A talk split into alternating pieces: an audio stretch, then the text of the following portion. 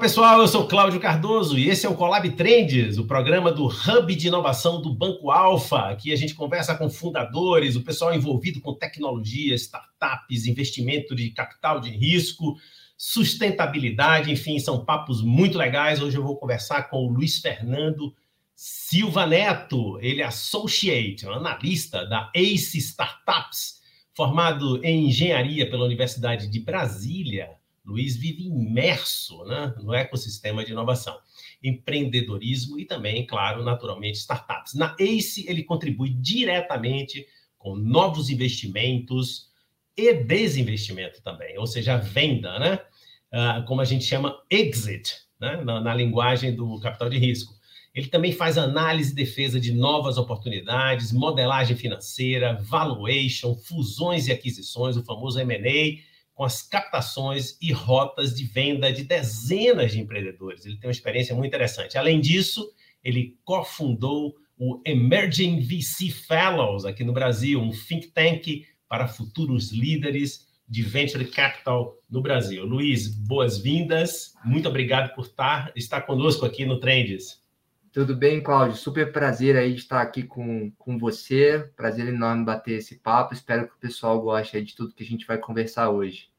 Legal. Luiz, você tem uma, uma newsletter, né? Uma newsletter orientada a esse público de investimento de capital de risco, né? Exit in Public, não é isso o nome, né? Ou seja, para os nossos ouvintes e espectadores, exit é saída em inglês, ou seja, é um momento em que o empreendedor realiza financeiramente o negócio, né? Então é bem dirigido esse negócio aí, essa, essa transação de venda.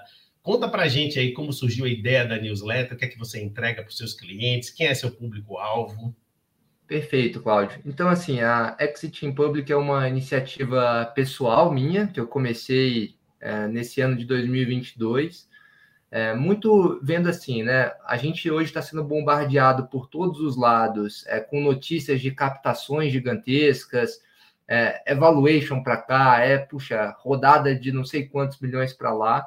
É, e quando a gente está falando de M&A, né, o momento da realização, que para muitos fundadores vai ser o momento que é o life-changing event, né, aquilo que vai mudar da água para o vinho a vida dele, ainda tem muita pouca é, informação. Então, o ecossistema amadureceu bastante em pô, como é que você cria um negócio, como é que você escala um negócio, mas e como que você vende? Como é que você faz a sua saída? Como você, como fundador, consegue também, depois dessa árdua jornada aí, é, se ter uma realização financeira? Então, vendo esse gap, eu falei, puxa, acho que eu estou vivendo bastante coisa na ACE, no Emerging, VC Fellows, que dá para tentar traduzir para o pessoal de uma maneira é, clara, né, para todo mundo conseguir é, abrir essa caixa preta, como eu gosto de dizer. Então, tem muitos tabus que envolvem esse tema do, do M&A, é, e eu acho que o grande objetivo da newsletter lá é a gente desconstruir um pouco essas crenças e melhor preparar os fundadores para fazerem melhores negócios.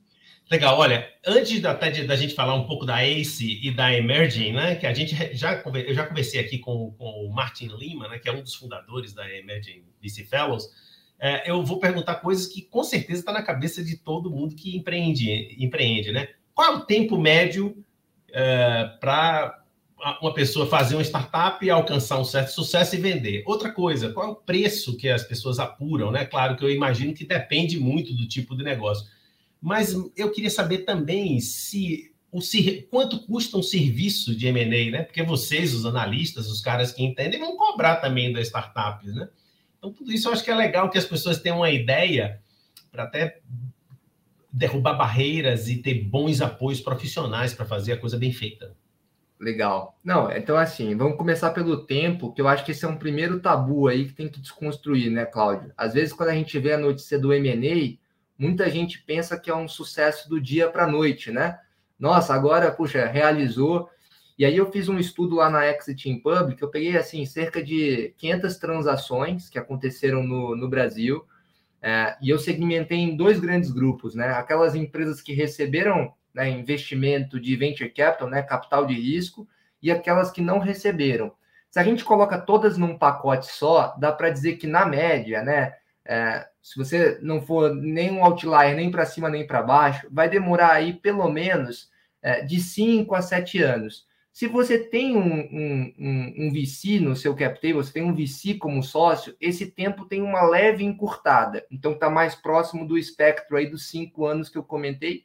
Enquanto se você é uma empresa bootstrapping, né, caminha com as próprias pernas, já fica aí na média na faixa dos sete anos. Obviamente, quando a gente fala de média, né, a gente está colocando tudo dentro de um pacote só.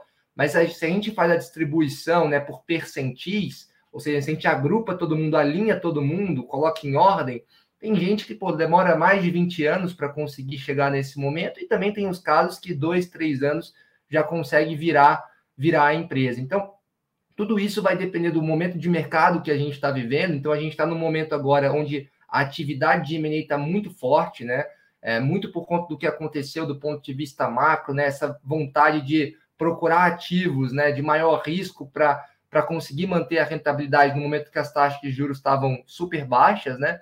Agora, com esse cenário de aumento de taxas, né, ano eleitoral, existe uma dúvida, mas eu sou bastante é, confiante de que essa atividade não vai diminuir, principalmente falando é, em empresas de tecnologia, mas eu acho que é um bom parâmetro para a gente começar, né? Então, assim, quem começa um negócio pensando em vender, é, eu acho que não tem problema nenhum de fazer isso, mas saiba que vão ser longos anos aí, provavelmente, que você vai ter é, pela frente.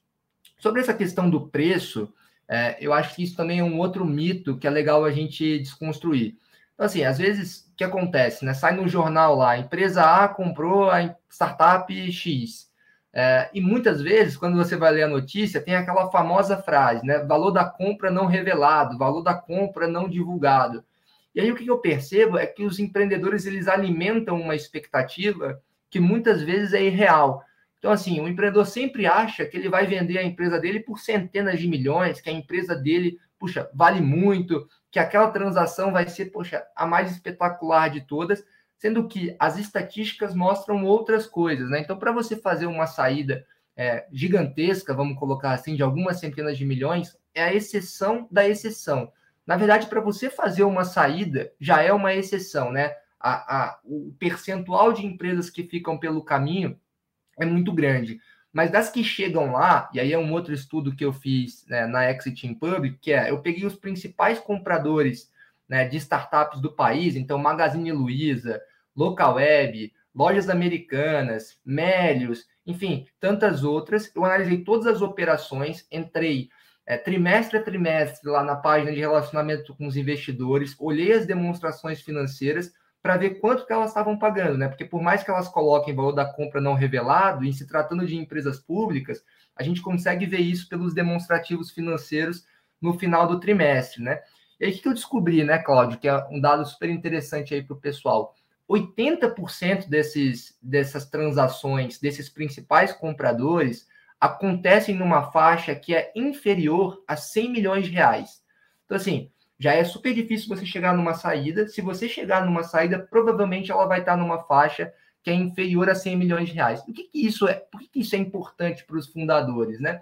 Porque com os fundos de venture capital cada vez maiores, né, a expectativa de retorno que esses investidores têm para sua empresa, ela cresce também de maneira proporcional. Então, se eu tenho um fundo de um bilhão de reais, puxa, eu estou procurando por empresas, dado o risco que eu estou tomando, que tenham a capacidade, muitas vezes, de retornar esse fundo inteiro.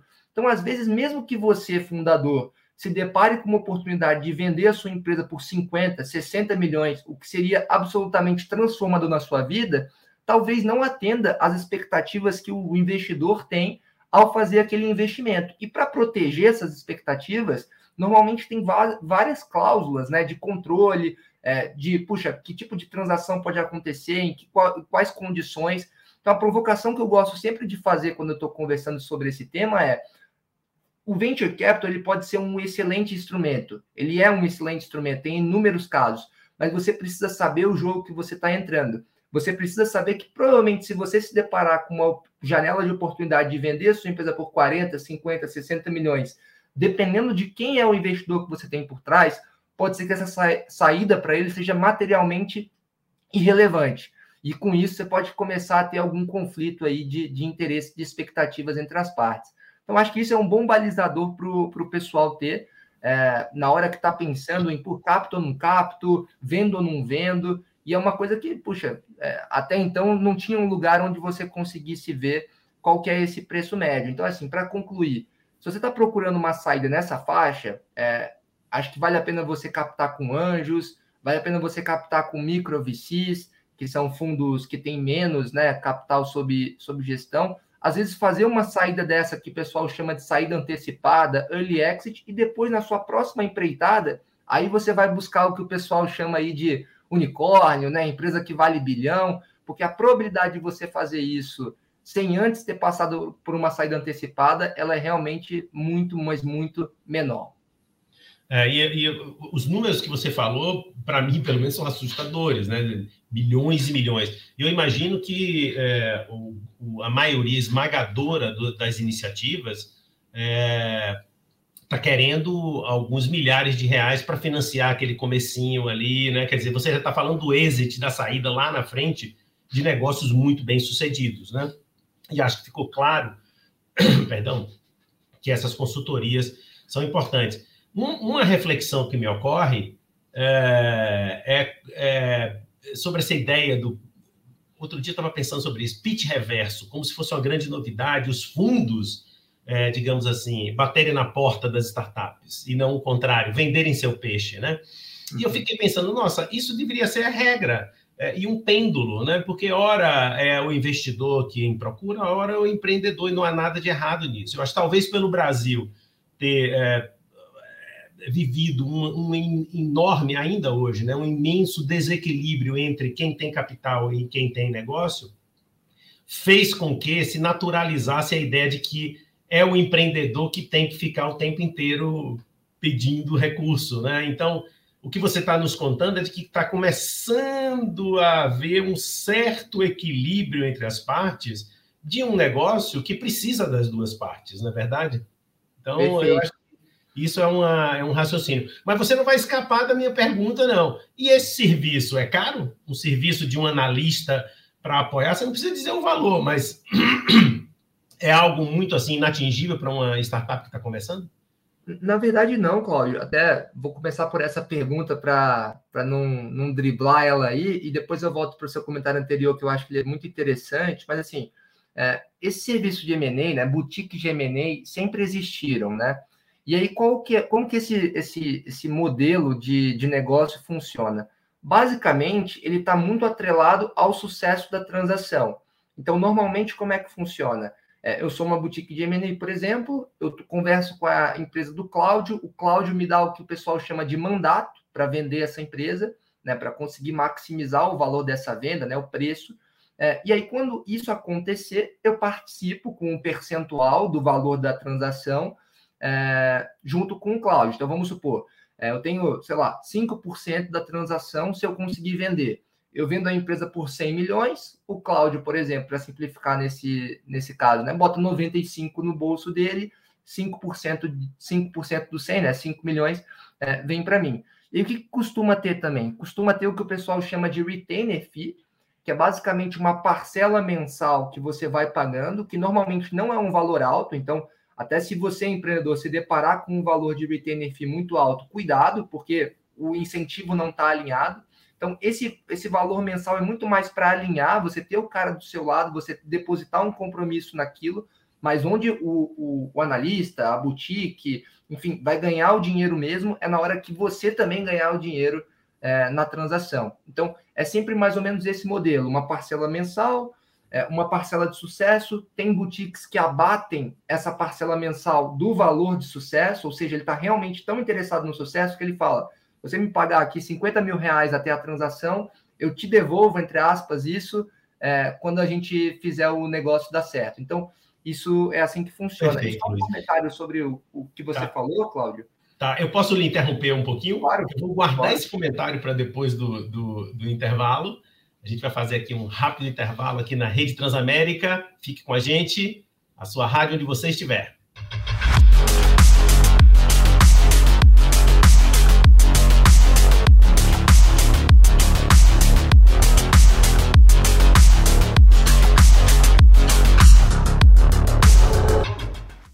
Gente já está de volta aqui com o Colab Trends. Hoje eu converso com o Luiz Fernando, que é um analista, um associate da Ace Startups. E a gente está comentando sobre vendas de, de, do negócio, né? a realização, o grande sonho dos, dos empreendedores, na verdade.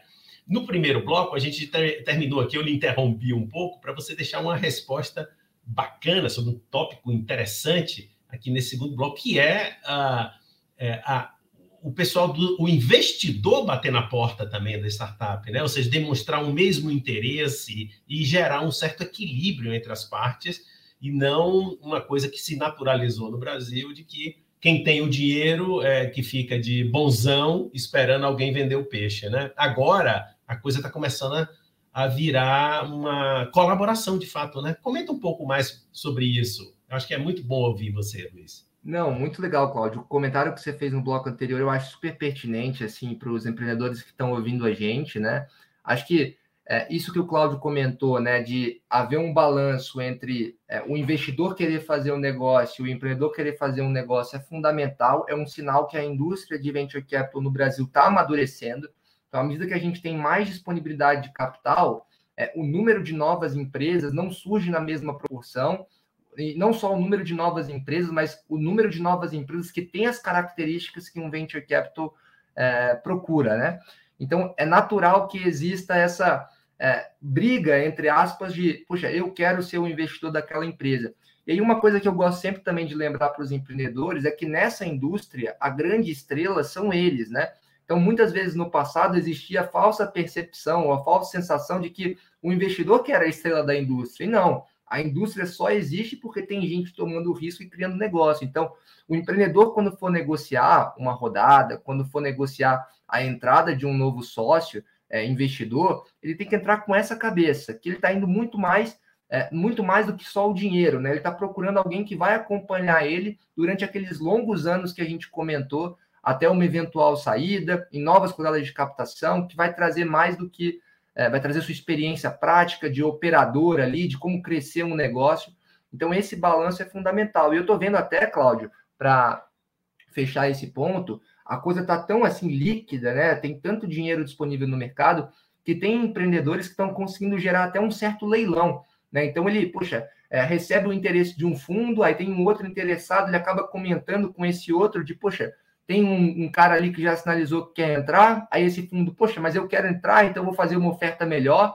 E aí quem ganha com isso é o próprio ecossistema, né? Então é, a gente consegue chegar em condições melhores para os empreendedores, consegue trazer realmente os investidores que mais vão agregar, e aí a chance da gente conseguir fazer essas empresas darem certo, né? Gerar os empregos, atender os clientes, é, se torna muito maior. Então acho que esse balanço do mercado é extremamente saudável.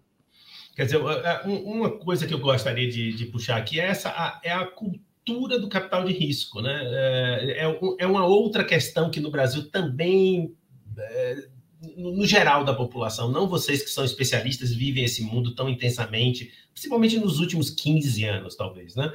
Uh, vocês estão acostumados com essa ideia do risco, de gestão do risco, do, do, grau, portanto, o grau de maturidade do negócio conta muito. Enfim, é um, um conjunto bem complexo, eu entendo. Agora, eu queria que você comentasse também sobre essa, essa, o papel da, da Emerging VC Fellows, né, que é uma, uma rapaziada como você, né, um pessoal novo, com a cabeça incrível e que quer reunir na América Latina exatamente essa comunidade de gestoras, de casas de investimento, né? Conta para a gente as duas coisas, né? Como surgiu a ideia da Emerging VC Fellows e como tem sido essa trajetória de difusão do, do Venture Capital né, para a população em geral. Perfeito, Cláudio. O, o Emerging VC Fellows ele surgiu assim a partir de uma constatação de uma dor que a gente estava percebendo, que era o seguinte: é, como que a indústria de capital de risco, de venture capital, ela funciona? Normalmente, assim, o gestor de um fundo é uma pessoa que já empreendeu antes e teve muito sucesso, ou é um executivo de longa data, ou era um investidor anjo que agora decidiu levar para um outro nível aquele trabalho que antes ele conduzia na pessoa física. E como é uma indústria que ainda está em crescimento, né, uma indústria pequena relativamente se comparada com outras, todo mundo se conhece. E pela própria característica dessa, dessa indústria, tem um quê de competição, mas tem um quê de colaboração muito grande também, porque essas casas de investimento, elas são muito especializadas em estágios. Então, normalmente você vai captar a sua primeira rodada com um fundo X, mas para a próxima rodada, provavelmente esse fundo X já não vai ser o parceiro ideal para você. Então, você vai procurar o fundo Y. Então, é ideal que o fundo X e o fundo Y mantenham relacionamento entre si, porque faz sentido para ele apresentar aquela empresa quando ela tiver um pouco mais, mais madura. E aí, o que, que eu, com alguns outros colegas, a gente começou a perceber? Poxa, todos os gestores se conhecem, eles até empreenderam juntos, estão sentados no conselho das mesmas empresas, já investiram juntos. Poxa, mas e os analistas, e os associados, e os principals, que estão ali no dia a dia, analisando centenas de empresas, analisando diversos mercados e normalmente a estrutura dessas casas são enxutas, né? Então não tem muito comparativo para você olhar para o lado. Puxa, por que, que eles não trocam entre si, né? Então, uma característica de uma indústria que está amadurecendo, como a de Venture Capital, é que isso comece a virar é, uma possibilidade de carreira. Então, há, há, anos atrás, se você perguntasse assim, ah, o que, que você quer ser, né? O que, que você quer fazer? Dificilmente você ouviria, ah, eu quero ser um Venture Capitalist, eu quero é, trabalhar com capital de risco, né? Você talvez cairia no capital de risco depois de uma jornada como executivo, como empreendedor. Hoje não.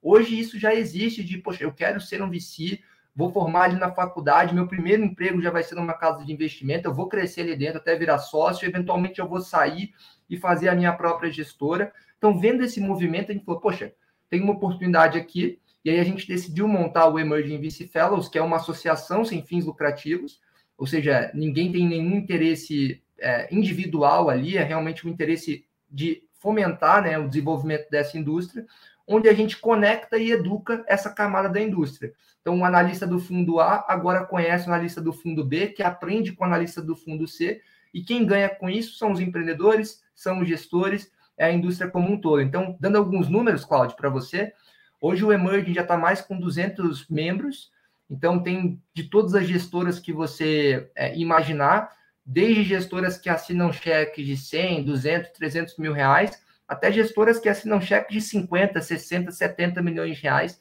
estão ali trocando boas práticas, estão ali conseguindo se conectar, trocando oportunidades de investimento entre si, porque isso é uma outra coisa que acontece. Às vezes chega uma oportunidade para mim que não faz sentido para minha tese, mas eu falo, Cláudio, poxa, para sua tese tem tudo a ver, esse empreendedor é super bacana, você não quer conhecer ele, e eventualmente você vai fazer o mesmo comigo e com outro colega, e assim a indústria avança. Então, em resumo, Cláudio, esse é um pouquinho aí do que a gente vem construindo no Emerging VCs e um pouco dos resultados que, que a gente vem tendo aí para ajudar a indústria a se desenvolver.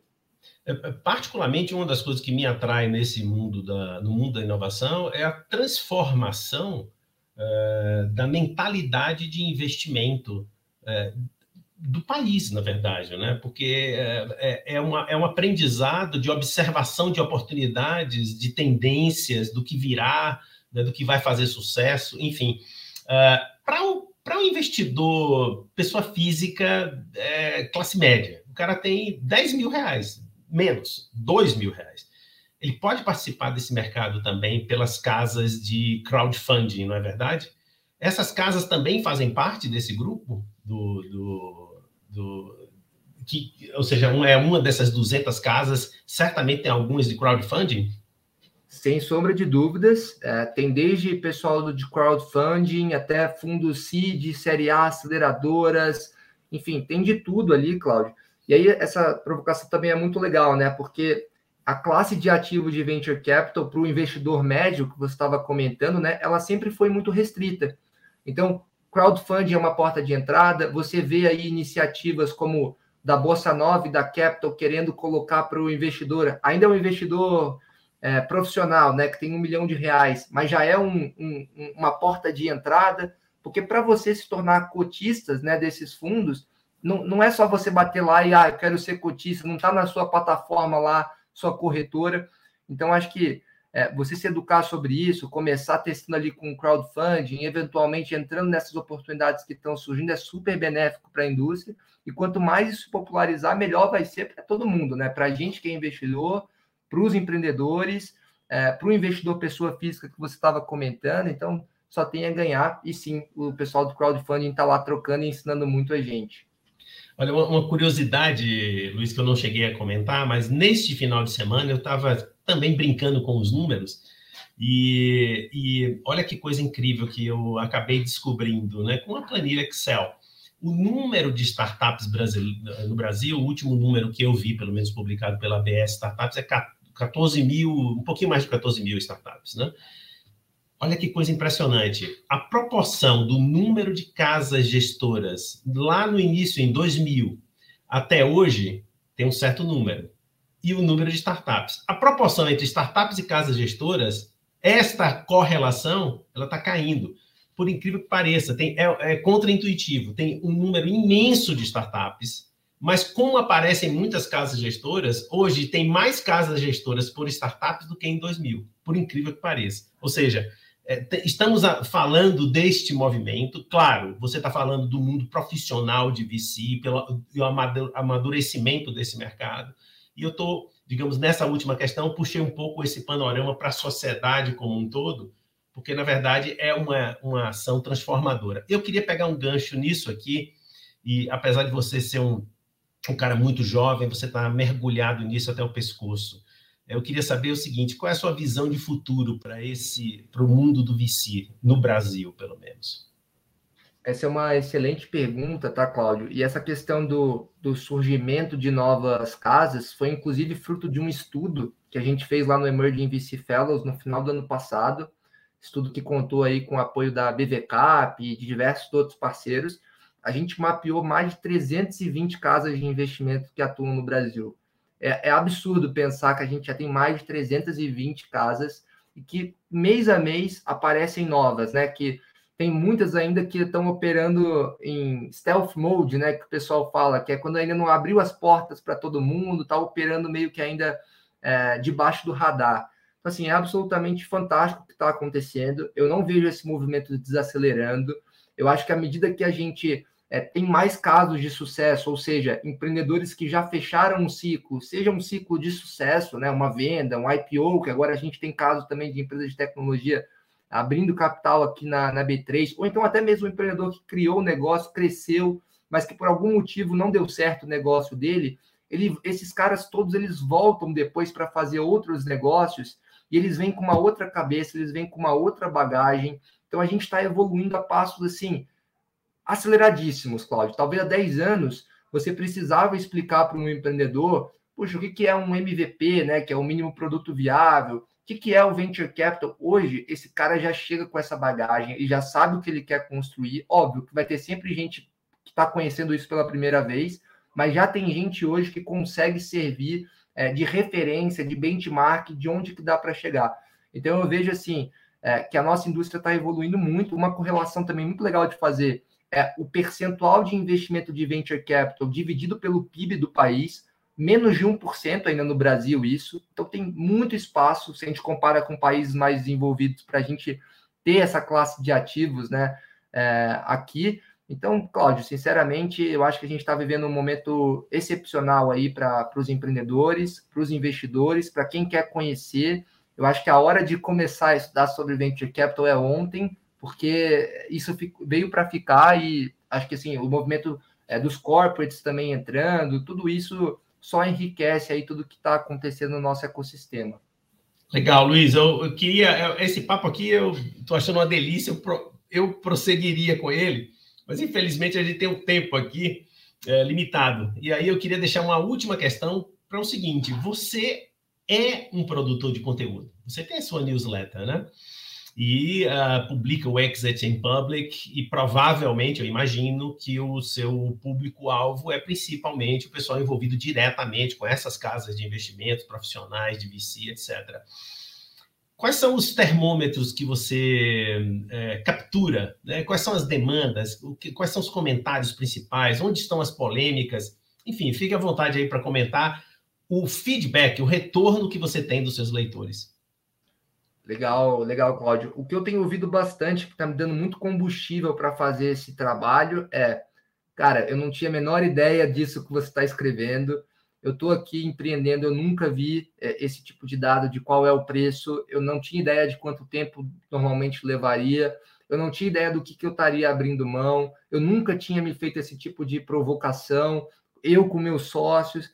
Então, isso que realmente me dá o combustível de produzir, tá, Cláudio? E eu, assim, né, convido todo mundo que ou trabalha numa startup, ou até quem é investidor, e principalmente os empreendedores a acompanhar lá, é, que eu coloco que assim, meu objetivo é se eu conseguir deixar uma provocaçãozinha lá no Exit in Public na cabeça desse, desse pessoal, já vou ter atingido o objetivo. Mas é esse o propósito lá. O propósito é realmente abrir a caixa preta, como eu falei no início. Eu acho que é, a gente tem que é, acabar com essa assimetria, né? Que se dá bem quem já viveu e quem não, não sabe se dá mal, e quando viver de novo aí vai se dar bem. Não. Acho que a gente tem que abrir realmente o conhecimento para todo mundo estar tá com, com a faca e o queijo na mão quando chegar a sua hora, quando estiver sentado numa mesa de negociação, tá bem posicionado para fazer o melhor deal possível, que é assim que todo mundo ganha, é assim que o ecossistema evolui. Muito legal, muito legal. Luiz, olha, parabéns pela sua trajetória e do Emerging VC Fellows. Particularmente, é, eu acho é, espetacular a posição de vocês, né? De, de, de pensar o seguinte: todo mundo ganha. Quer dizer, quanto mais informação, quanto mais dados, quanto mais indicadores interessantes, quanto mais diálogo e interação com todos os atores do, do ecossistema, melhor. Então, parabéns para vocês e vida longa, tanto a sua iniciativa pessoal, como a sua carreira profissional e lá a, iniciativa do, do Emerging, tá? Parabéns, muito obrigado. Muito obrigado, Cláudio. Foi um prazer aí bater esse papo com você. Obrigado pelo espaço. E quem tiver interesse de acompanhar qualquer uma dessas iniciativas, é, fica super à vontade para entrar em contato comigo. Vai ser um prazer é, estender esse papo tão gostoso que a gente estava tendo aqui é, com cada um de, de vocês que se interessar. Chegamos ao final de mais um Collab Trends. Hoje eu conversei com o Luiz Fernando, que é um analista, um associate da ACE Startups e participa também de um movimento interessantíssimo que é o Emerging VC Fellows. Eu deixei na descrição links das atividades do Luiz. Então você já sabe, assine os nossos canais aí do Spotify e do YouTube, os canais do Alfa, nos acompanhe, dê o seu like se você curtiu e fique com a gente na Rede Transamérica, a sua rádio onde você estiver.